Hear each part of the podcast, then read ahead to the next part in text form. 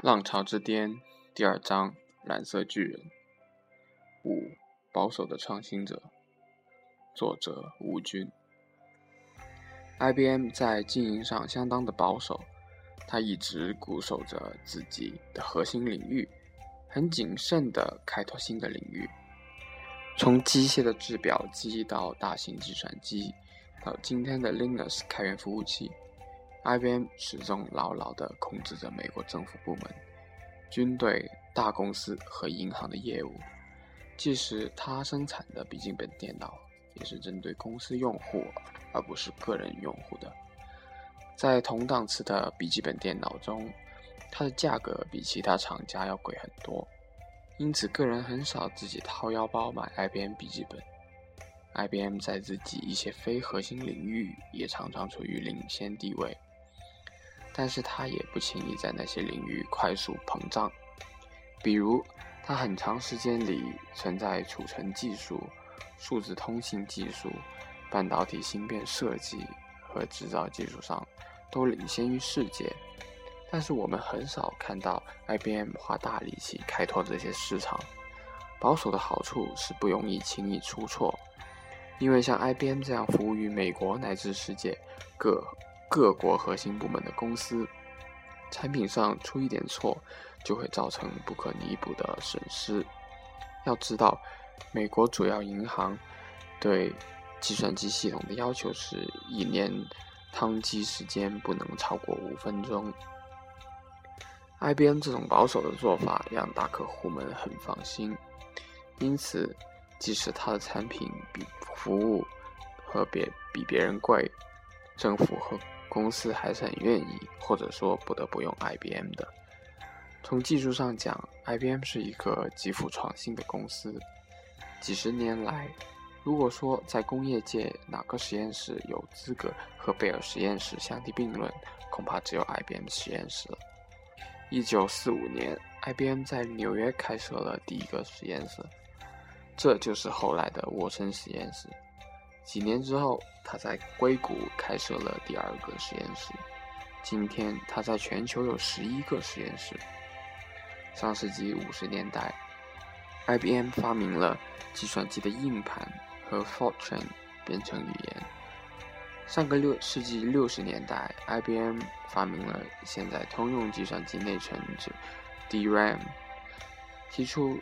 现在广泛使用的关关系性数据库 （Relational Database）。上个世纪七十年代以来，IBM 重大发明和发现，包括今天通讯中使用最广泛的 BCJR 算法、减脂指令 RISC 的工作站、硬币大小的微型硬盘用于照相机等设备，以及后来获得诺贝尔奖的。可以看见原子的显微镜。至今，IBM 在计算机领域的很多领域都是非常领先的。比如，他为索尼游戏机设计的八核处理器，是今天英特尔双核处理器性能的十倍。不过，IBM 的主要发明都和计算机有关。这一点上，它区别于研究范围广泛的 AT&T 和贝尔实验室。IBM 一直是美国专利大户，每年都有几千个专利。尤其是贝尔实验室分家以后，IBM 成了专利申请的老大。IBM 十分鼓励员工申请专利，每申请一个专利，员工不仅能得到一笔不错的奖金，还可以记点，积够了一定的点数，对员工涨工资乃至升职都是有好处的。我曾经问 IBM。Almaden 实验室 DB2 的实验室主任，IBM 如何衡量一个研究员的工作？他告诉我有三条衡量标准：发表论文、申请专利和产品化。由此可以看出专利申请在 IBM 的重要性。在美国，申请专利的目的一般有两种：第一种是保证自己不被别人搞侵权，即防御性的。一个公司发明一种东西后，为了防止其他公司和个人将来提出什么不合理的要求，通过申请专利来保护自己。第二种是进攻性的，一个公司申请一些可能以后有用，但是自己未必使用的专利，专门用来告别人侵权。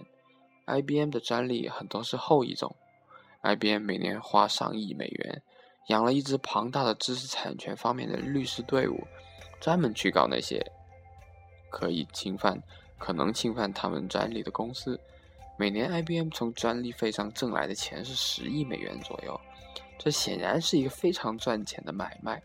IBM 陌生实验室的一位主任很骄傲地告诉我：“不要看 IBM 在微机市场上远远落后于戴尔和惠普等公司，但他们每年要向我们交很多的专利费。”IBM 实验室迄今为止有两次大的变动，一次是一九九三年郭士纳上台后大量削减研究经费，很多人离开 IBM 去了华尔街。其中很多人，主要是一些数学很强的科学家，去了后来最成功的对冲基金——文艺复兴技术公司，并撑起了半个公司。